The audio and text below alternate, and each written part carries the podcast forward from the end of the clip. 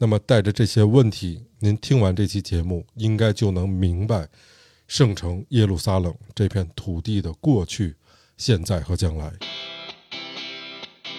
这个其实跟两天前哈马斯选择这一天对以色列发动袭击的原因应该是一样的。这个地区也是以巴冲突的祸乱之源。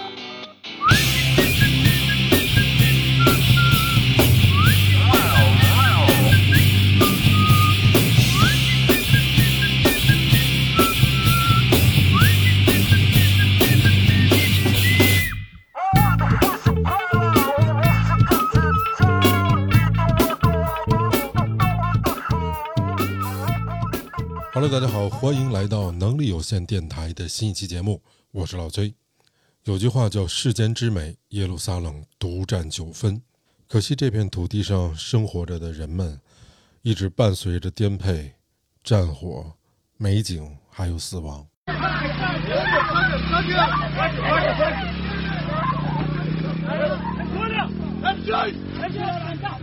您刚才听到的声音是来自于两天前。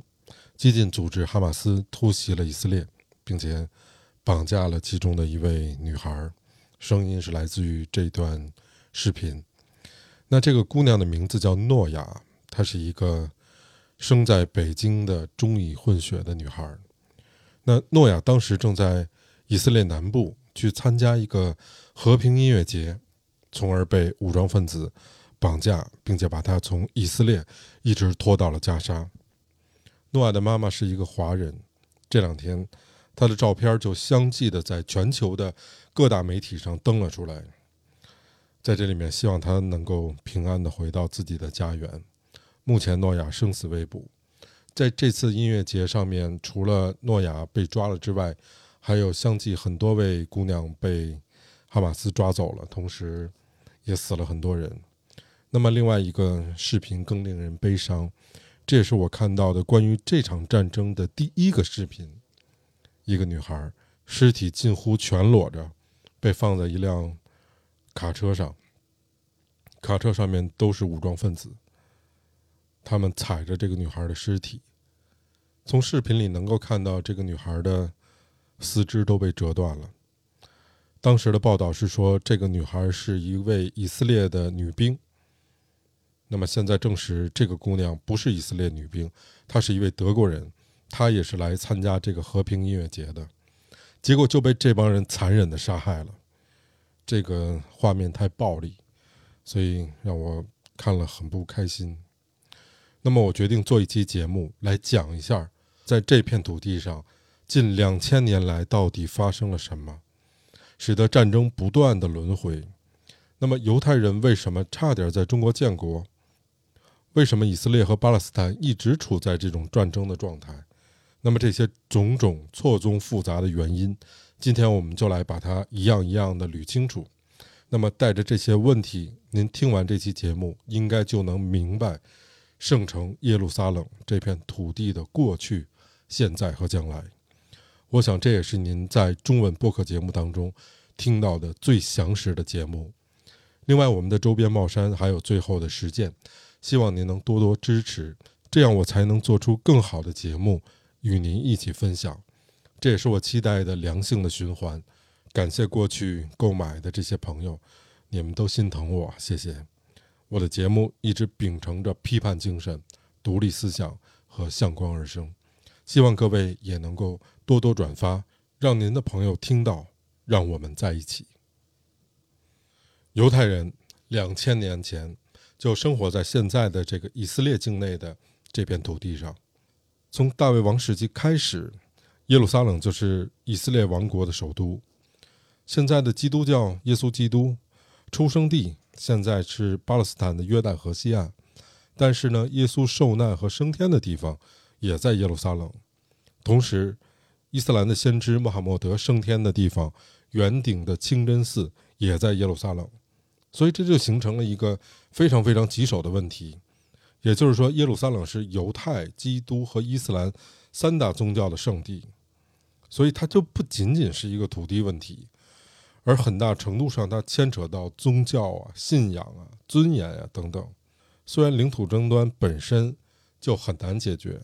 再加上我刚才说到的，它有信仰的问题，它有尊严的问题，所以各方面的争端赋予了各种不能后退的这种宗教的使命，就没有可协商的余地。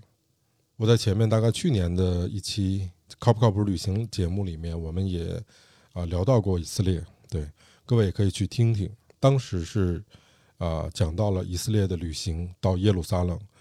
啊，你能听到这几个宗教是怎么共处的，包括到海法、巴比伦啊等这些地方的一些故事。以色列、巴勒斯坦这块土地应该说是历史上就是必争之地。先是罗马帝国侵占了这片土地之后，把犹太人驱逐走了。后来来了波斯人，然后再到后面到阿拉伯帝国，再往后有十字军东征等等的几次易手。那再后来变成蒙古帝国。后面的奥斯曼帝国一直在控制着巴勒斯坦，一直到第一次世界大战之后，英国占领了这片土地。所以，一八八零年之后，因为各个民族和民族主义之间的兴起，犹太复国主义驱使的犹太人回迁到以色列，现在以色列和巴勒斯坦这边地方，并持续从奥斯曼治下的阿拉伯人手里面一直去购买土地。直到一九四七年，犹太人虽然已经购买了现在以色列和巴勒斯坦境内的大概有百分之六的土地，但是不断进入的犹太人人口却持续上升到地区人口大概占了三分之一。那么二战结束了之后呢？英国无力再控制以色列这片土地了，也没法再调停以色列和巴勒斯坦人之间的问题，所以把这个事儿就交给到联合国。那联合国也成立了一个专门的委员会，并且对此。进行了一个投票，当时五十七个联合国的成员，大家一块儿派代表啊，蹲蹲那儿商量商量事儿，应该怎么办？得弄出一解决方案嘛。当时出的一个解决方案叫联合国的分治计划，也就是第一百八十一号决议。简单来说吧，这个决议就是将巴勒斯坦划分成一个犹太国家和一个阿拉伯国家。那么这个地方百分之五十五的土地给犹太人。百分之四十五的土地给阿拉伯人，那么他们几个宗教的圣城耶路撒冷怎么办呢？这个地方由联合国管理，对，是这样的一个决议。但是客观来说，这个分治计划是不公平的，因为当时的现状是犹太人只有百分之六的土地和三分之一的人口，所以从中立的角度来说呢，如果仅仅考虑当地的土地分配。呃，不考虑历史背景的因素的话，其实，啊，犹太人是不应该获得超过三分之一的领土，啊，因为你的人口就这么多嘛。但是考虑到整个西方，啊，世界对犹太人将近这个两千年以来的亏欠，以及刚刚结束的二战对犹太人的这个惨绝人寰的这种种族灭绝的因素吧，这个分治计划也是在情理之中的。因为我们都知道，在欧洲大量的时期。在大量的国家啊，犹太人都被圈聚在一个地方，包括在现在，其实在美国，犹太人也有自己啊住的这个区域。当时经常这国王可能一缺钱，或者教会一些钱啊，或者我要打仗，十字军要东征啊，反正就是伸手管你要钱呗，你就得给。所以犹太人一直是忍辱负重，而且对所有的民族特别的谦卑。他是以一个很好的形象出现的，一直到二战的时期，犹太人被人屠杀了六百万，所以大家可以看到，在二战时期的时候，纳粹这个铁蹄之下吧，每个民族几乎每个民族都有游击队啊，都可以去反抗，嗯，包括包括现在乌克兰啊，包括波兰，包括前南南斯拉夫等等啊，都有游击队，都都反抗。可是只有犹太人，好像一直在束手就擒啊！他们被赶上一列一列的火车，然后拉到每一个集中营去。我们都知道这种奥斯维辛啊，臭名昭著的奥斯维辛集中营，关到毒气室里面。就这样啊，就这样一直逆来顺受。可是，一旦有了祖国之后，他们焕发出那种举世罕见的勇气和战斗力。所以，当四八年啊以色列成立的时候，啊，全世界的犹太人属于哭天抹泪儿，啊，扛着枪拿着刀就开始要打，啊，因为这片土地是联合国给犹太人的，但是那个地方更多的是阿拉伯人，所以在那个投票表决之后呢，五十七个国家，三十三票赞成，十三票反对，外加十一票弃权。投赞成票的主要都是欧美国家，也包括了苏联和东欧的几个社会主义国家。那么投反对票的就是中东的一些国家嘛。所以反观整个中东世界和巴勒斯坦人，当然是很愤怒的。而实际上，阿拉伯世界一直认为联合国压根儿就没权利插手当地的事务，所以他们从始至终。就不同意在这片土地上建立一个犹太人的国家。即使你给了犹太人土地，哪怕是百分之一，他们大概率也不会同意的。但，这之后就啊爆发了双方的冲突啊，挑起冲突的一方就是巴勒斯坦人，他们开始攻击犹太的社区啊啊，包括这些交通运输啊、农场啊等等这些目标。所以，一九四八年的五月十四号，也就是英国托管结束的日子一到。犹太人立即在这一天宣布以色列作为一个国家正式独立。但同年的第二天，以色列的四个邻国，包括埃及、约旦、叙利亚、黎巴嫩，还有跟他不相邻的伊拉克，共同对以色列发起了军事进攻。对，就是他成立这个国家的第二天。那么这个事件就史称第一次中东战争，也叫以色列的独立战争。所以，以色列这个国家成立就是一条一条船冲到沙滩上，大家拿着枪扛着炮打下来的这个国家。那我们看今天犹太人给人的感觉啊，就是世界第一能征善战的民族——犹太人，世界第一能打的军队——以色列的军队。这大概几十年吧，以军独立跟二十多个阿拉伯国家干，几乎从来就没输过。所以到今天，摩萨德也是全世界最好的情报机关。第五次中东战争的时候，八二年那一次，以色列空军创下了歼敌机八十架，零损失啊，这个太牛了，这个记录，这个在空战史上应该是空前的，不知道能不能绝后啊，但是是空前的。所以大家如果能够看到以色列地图的话，你可以看到以色列其实是一个战略纵深特别浅的这么一个地方啊，它很小啊，特别小。它几乎退无可退，所以一打就打穿了，啊！以色列永远都是被这个突袭啊，不是说好了什么哪天开打没有，都是事先没告诉，突然袭击。但是，一两天之内，马上以色列就能组织起反击。我们看这次哈，以色列的总理叫内塔尼亚胡，他宣布以色列进入了战争状态，所有四十岁以下的男人、预备役的战士，马上去军队报道，你的国家现在处于危险。两天时间。大概从前天吧到昨天两天时间，十万预备役部队现在就已经在战场上作战了。两天时间，嗯，当然这跟美国的强大的支持也分不开哈。美国昨天的新闻吧，美国的国会的美国的国防部长叫这个奥斯汀啊，八号，今天九号，昨天嘛，八号宣布，他就下令在东地中海部署的福特号航母打击群啊，迅速向以色列开动。啊，提供更多的援助。但我看这个新闻里面，除了航母之外，它这个打击群包括包括一艘德罗加级的巡洋舰，还有四艘伯克利级的驱逐舰。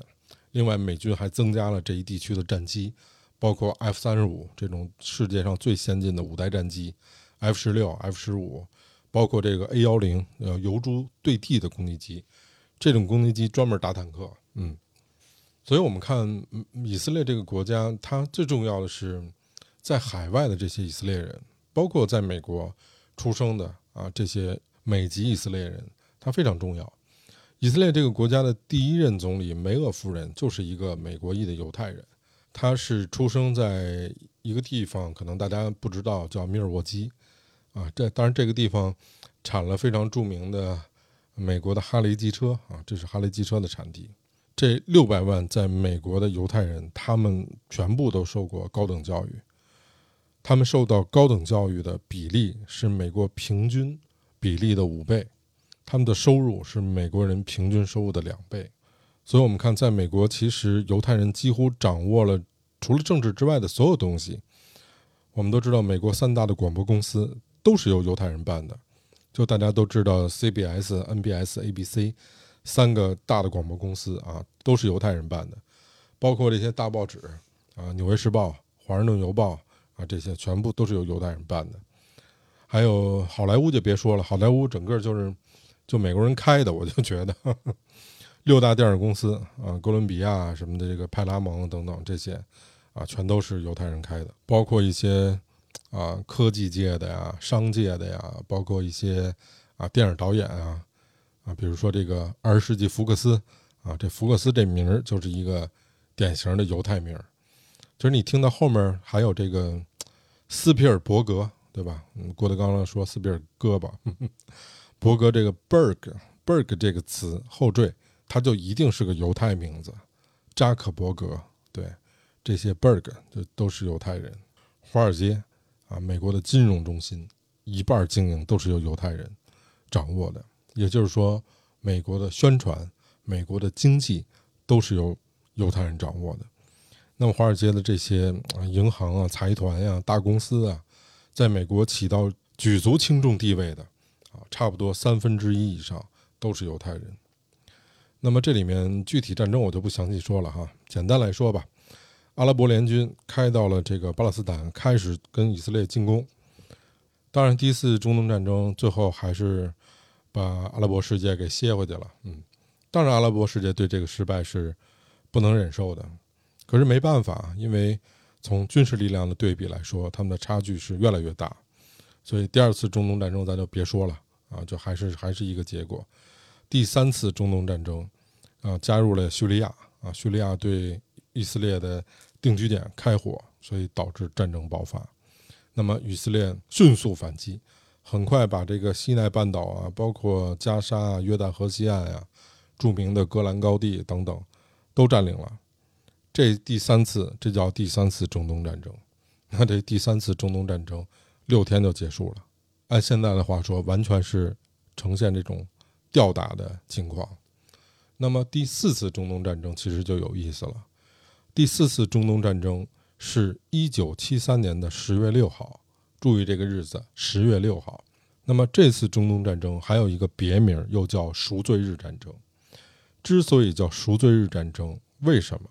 就是因为这一天是犹太人一个非常重要的节日，叫赎罪日。那么在这一天，犹太人会进行忏悔啊、祈祷啊，寻求上帝的宽恕，并且他们是禁食的，为过去一年的罪过进行忏悔。所以当时第四次中东战争，叙利亚和埃及就选了。十月六号这一天，对以色列发动了突然袭击。那么，这个其实跟两天前哈马斯选择这一天对以色列发动的袭击的原因应该是一样的。当时第四次中东战争啊，就为了夺回土地，但是也是两天就给打回去了。但是这次战争其实比以往要打得艰难一些，因为这里面美苏两国纷纷下场进行了援助，啊，甚至直接参战了，啊，一度。当时闹的是不是啊？大家讨论说啊，是不是要第三次世界大战这样的一个程度？这跟现在这个地球上人类遇到的问题差不多啊。你就知道整个三个火药桶嘛，一个是乌克兰的这个这个事儿，一个是巴以的这个事儿，还有就是台海的这事儿，两个火药桶已经炸了。所以无论怎么样，通过这个调解哈，停战了。虽然阿拉伯国家失败了，这次输的没有没有上次那么难看吧，多少挽回了一点尊严。而且以色列和几个邻国也都进行了土地方面的妥协，那么最终以色列归还了刚才我们上一盘说到的西奈半岛，给了埃及，但是没有归还自己占领的叙利亚的戈兰高地。同时，埃及也意识到了，如果你跟以色列开战，不仅不会获得领土。反而越打越少，就你打一次丢一些领土，打一次丢一些领土，所以埃及就不再寻求战争来去解决问题了。那么就在一九七九年，和以色列在当时的美国总统卡特的主持下，签署了一个和平条约，成为第一个承认以色列的中东国家。这是第四次中东战争。那么第五次中东战争呢，是以以色列进入黎巴嫩啊进行扫荡。甚至一度占领了黎巴嫩的首都贝鲁特。在这之后呢，啊，以色列的周边国家，啊，基本上明白了一个道理，就是根本打不过啊，把这事儿闹明白了，所以周边国家也基本放弃了一个战争路线，直白的说就是服了啊，给你打服了。所以从一九八零年中期到现在，直到两天前，这片地区整整大概三十多年啊，差不多快四十年的时间，没有发生过大规模的国与国之间的战争，都是这种局部啊这种冲突啊是有的，战争没有。美国的很多的总统都是啊以色列后面的这些财团对他们进行了支持。你想他们去选总统？两个条件，第一个是得有宣传，对吧？第二是得有钱。宣传刚才我说了，几乎百分之百都在人家以色列犹太人手里啊。钱也别说了，钱这有三分之一都是华尔街，三分之一就是人犹太人的，所以又有钱，还有媒体。那你想这个总统，对吧？所以你想这总统，如果你要在媒体上进行造势啊，进行这个竞选呀。啊，你肯定要巴结这个掌握了媒体的人呀，对吧？啊，掌握了这个美国最重要的命脉啊，所以犹太人在美国特别强大啊。美国的内阁成员最高的时候，犹太人占了六席，但这些人他不是民选的，这些人是总统任命的。但这非常重要，因为这已经相当可以左右美国的政策了，而且犹太人在。院外有一个非常强大的游说集团，因为他可以一直出钱。美国是一个游说国家嘛，他有他的游说法，所以要不断的去游说说 你得保护以色列，以色列是可怜的，以色列是正义的等等。对，所以我们看，啊，美国一直给予以色列非常非常强大的支持。所以如果时间进入到九十年代，从九零年至今吧，巴以冲突。就慢慢的内化，变成以色列对巴勒斯坦双方左右政党之间的这种博弈，它不是国家对国家了，大家明白这个感觉吗？之前是以色列对中东的二十多个国家，慢慢的这二十多个国家被打服了之后，变成以色列和巴勒斯坦之间的冲突，但这次好像不一样。我今天看到的消息，好像黎巴嫩的这种真主党也也参加了吧？现在没有确切消息啊，我看到的是黎巴嫩真主党也参加了这次对以色列的攻击。嗯，以色列的左派的总理拉宾要和巴勒斯坦相对温和的这个巴解的领导人哈阿拉法特签署了一个和平协议，就是我互相承认，首先我要互相承认，然后我停止暴力，然后我们再谈具体的条件。就是你要是连我都不承认，这后面就没法谈了。比如说具体的什么领土问题啊，这些都可以谈。但是这个叫奥斯陆协议的和平道路还没谈妥的时候，以色列的总理拉宾就被内部的右翼激进派给自杀了。所以之后，巴勒斯坦内部的极端派也开始针对以色列平民进行不断的这种自杀式的炸弹袭击啊，包括在各种公众场合，比如说啊餐厅啊、啊市场啊、公汽车上面啊这种人口比较密集的地方进行这种。自杀式的炸弹袭击，所以这样以色列民众对拉宾的这种和平道路也产生了严重的怀疑。再加上阿拉法特对这些恐怖袭击的赞美言论，那么以色列选民也重新转向了右翼的政府。所以就是现在的我们看到的以色列总理叫内塔尼亚胡，也是因为这个上台的。所以巴勒斯坦和以色列之间的博弈就从一九九零年的这种状态。一直持续到今天。那么刚才我们提到是谁最开始两天前打到以色列境内的，是一个叫哈马斯的组织。这个组织是由伊朗支持的。那么这个组织现在也取得了巴勒斯坦议会的控制权。他们组织的口号就是“我要消灭以色列”。所以这个你你就变得没法谈。就是我生下来的目的就是为了干掉你，那你怎么跟我谈呀？对吧？除非我生下来的目的没有了，我解散了，这样才可以谈。但是这是不可能的。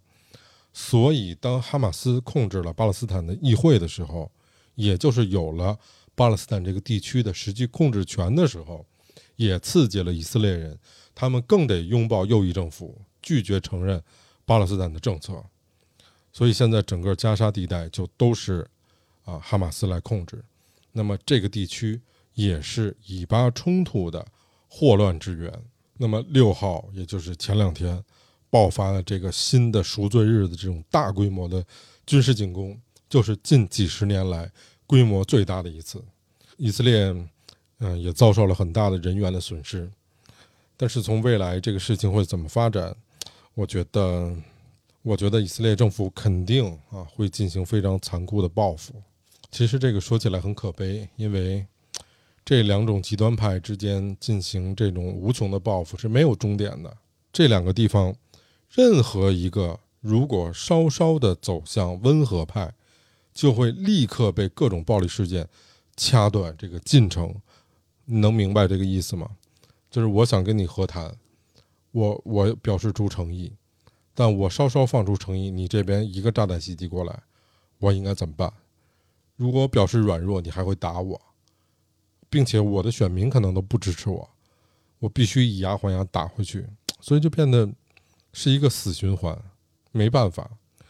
而哈马斯那边就成了以色列右翼政府非常有力的助选团，就是因为你在。我是比较强硬的，就你打我，我就打你，以牙还牙，以眼还眼。你杀我一个人，我杀你十个人；你杀我十个人，我杀你一百个人。所以我就是这样。所以他无形之中变成了以色列右翼政府的最有力的这个助选团。所以从这个角度来说，嗯，以巴冲突应该很难解决吧？而且双方的民众非常容易走向仇恨，而仇恨实际上。不需要动脑子，只需要进行情感的宣泄，就能达到仇恨的目的。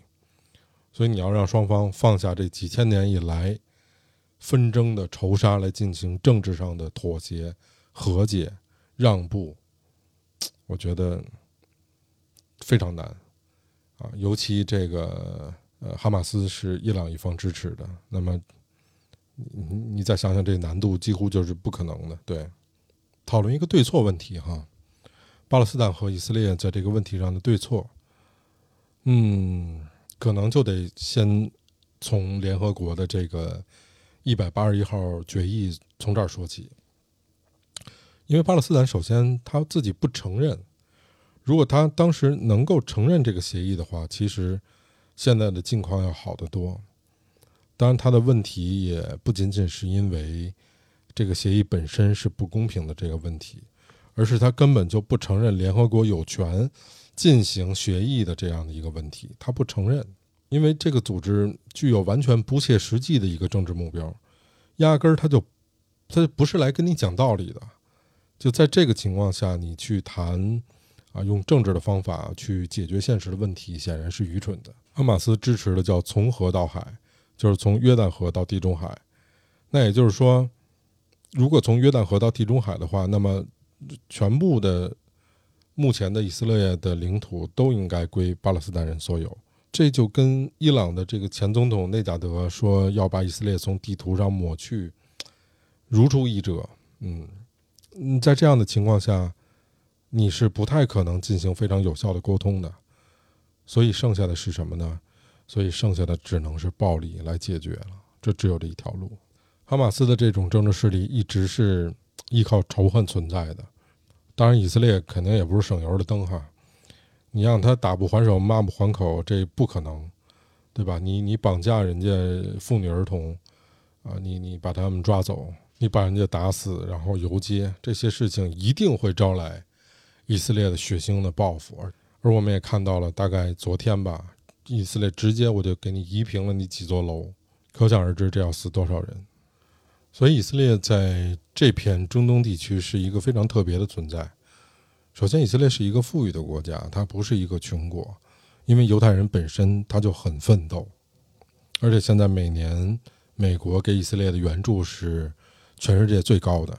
当然，这个羊毛出在羊身上啊，这这些钱本来也是在美国的犹太人创造出来的。当年四八年在联合国开会的时候，其实我们啊，中国也提出。啊，我们可以把我们的苏锡常地区划给以色列，让他去建立自己的国家。包括当时的德国也说，就是我们为他的这个战争罪行做一定的忏悔，他也愿意划出一片地区来给以色列建国。但后来以色列都拒绝了，说不用，我们有我们自己的地方，我们要回到我们原来离开的那片土地。包括回头看我们国家，其实啊，犹太人啊，我觉得在一定的时间内对中国的发展也起到了非常重要的推动作用。比如说啊，我们都知道的上海，东方巴黎，当年这个远东最繁华的大都市。当年东京跟上海外滩比，东京就是农村。你包括现在再去看，都是充满了这种高楼大厦，这跟犹太人是分不开的。因为犹太当时没祖国嘛，所以他四海为家，哪有机会，哪里能冒险我就去哪儿。所以犹太人比较有意思，就是他在全世界各地，他不做非法的事儿，他不犯罪，因为你本身就是一个被排挤的少数民族，你要是再去犯罪，那你就相当于自绝于这个世界嘛。所以犹太人在全世界各地都做这个合法的生意，但是呢，他不会种地。犹太人，嗯。对他什么地方都很强，就是，但是他不是一个农耕民族，因为世世代代啊，在欧洲的祖祖辈辈上千年里，犹太人一直是不允许被拥有土地，在各国都被严禁的拥有土地，所以犹太人他没地，他也就没法种地，他不会这个事儿，他们更擅长的是做生意啊，金融业，比如说银行、地产、信托啊这些。所以上海当时其中大批过来的犹太人，在上海就形成了啊犹太社区啊，也有六个大规模的犹太家族。我们看到现在外滩那几条街上那种啊那种辉煌的建筑啊，大部分都是啊当时犹太家族建设的时候留下来的。比如说像大家耳熟能详的哈同家族啊、沙逊家族啊等等，他们在上海拥有大量的地产以及金融。啊，包括银行业，实际上他们在那段时间推动了中国向资本主义前进的这样的一个作用。也不知道现在上海人的这个性格跟他们这种实力扬长有没有关系哈？我觉得肯定多少有关系。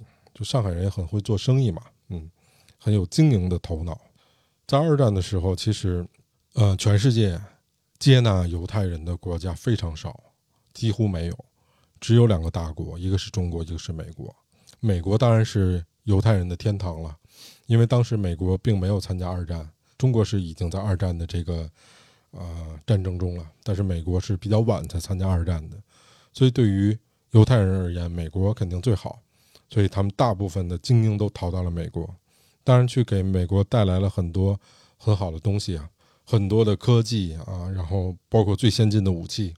前一段时间，那个诺兰导演的《奥本海默》，啊，他和爱因斯坦两个人，奥本海默他是发明原子弹的这个人，原子弹之父嘛，对他就是犹太人，包括跟他在一个项目组的爱因斯坦啊，也是犹太人。那么还有一波犹太人就逃到了上海，这个这个其实中国跟美国这点一样，就是对犹太人其实没有什么歧视，张开双臂啊，欢迎你来到上海。所以就是科学家全跑美国去了，这个工匠们啊、艺术家们全跑上海来了。就上海的第一个抽水马桶就是在犹太社区里面诞生的。还有就是，啊，一个有可能的贡献哈，但是没做到。二战以后呢，刚才我们说到联合国开的那一个比较重要的会嘛，除了惩戒这两个战争元凶日本和这个德国之外，还有一个重要的议题就是把。这个苦难的犹太民族给他们一块地方，能够让他们拥有一个祖国，这也是一个比较啊重要的议题。刚才那个投票结果啊，我刚才已经说过了。所以现在想想，如果当时这个想法成立了，还挺好玩的。就是我们都知道，比如说斯皮尔伯格，是斯皮尔伯格哪儿的人？这苏州人。塞林格啊，这个科恩兄弟、伍迪·艾伦，呃，包括苏珊·桑塔格这些。啊，包括这刚才我说到的扎克伯格、大财主巴菲特这这些人，全全是苏锡常地区的，这这挺好玩的。那么回过头来看，从历史上来说，以色列也是比较懂得报恩的。以色列是最早承认中华人民共和国的国家之一，因为中国对他们一直都很好。包括在二零年的时候，可能很多人不知道，美国的犹太人组织。向中国驻美的使馆还递交了一封公开信声援华人群体。这个当时我看了，好感动啊！就我现在看，我其实都特别感动。我稍微读一读这封信，不长，然后以这封信作为本期节目的一个结束。同时呢，也希望啊，巴以冲突能够早日的结束。那些无辜的平民们，无论是巴勒斯坦还是以色列的平民们，能够啊安全的、平安的返回自己的家园吧。亲爱的朋友们，我们在美国的犹太艺人希望借此联署信。向本地华人和中国的人民表示亲切的慰问及坚定的支持。近日，本地及海外因新型冠状病毒感染肺炎引起的排华情绪，令我们深感关注。犹太人从自己的历史中深深地了解到，这些负面情绪和谣言很容易被煽动成恐慌，令华人变成替罪羊。我们感同身受，我们誓言尽力共同维护华人社区安全，与你们合力打击互联网上辱华言论及无理指责，并肩共度时间。我们同时闻得华人营运的商业机构无辜受到这些流言蜚语牵连，门市特别受到影响。为表示我们两个社群团结一致的精神。我们鼓励每一位犹太社区成员积极参与华人商业活动，大家无需与华人分隔，以及无需避免到中国餐厅用膳。过去数日，已有不少犹太人自发性的组织代表光顾中国餐厅，以实际行动声援我们的华裔朋友。华人和犹太人有很多共同价值观，当中包括对新移民的包容和接纳。我们犹太人承诺将这理念化成现实，共同维护华人社区安全，让你们能够安居乐业。最后，我们希望借此对所有新型冠状病毒感染肺炎逝世者表示深切悲痛，并向患者表示深切慰问，祝愿他们早日康复。OK，那我们今天就说到这里，各位拜拜。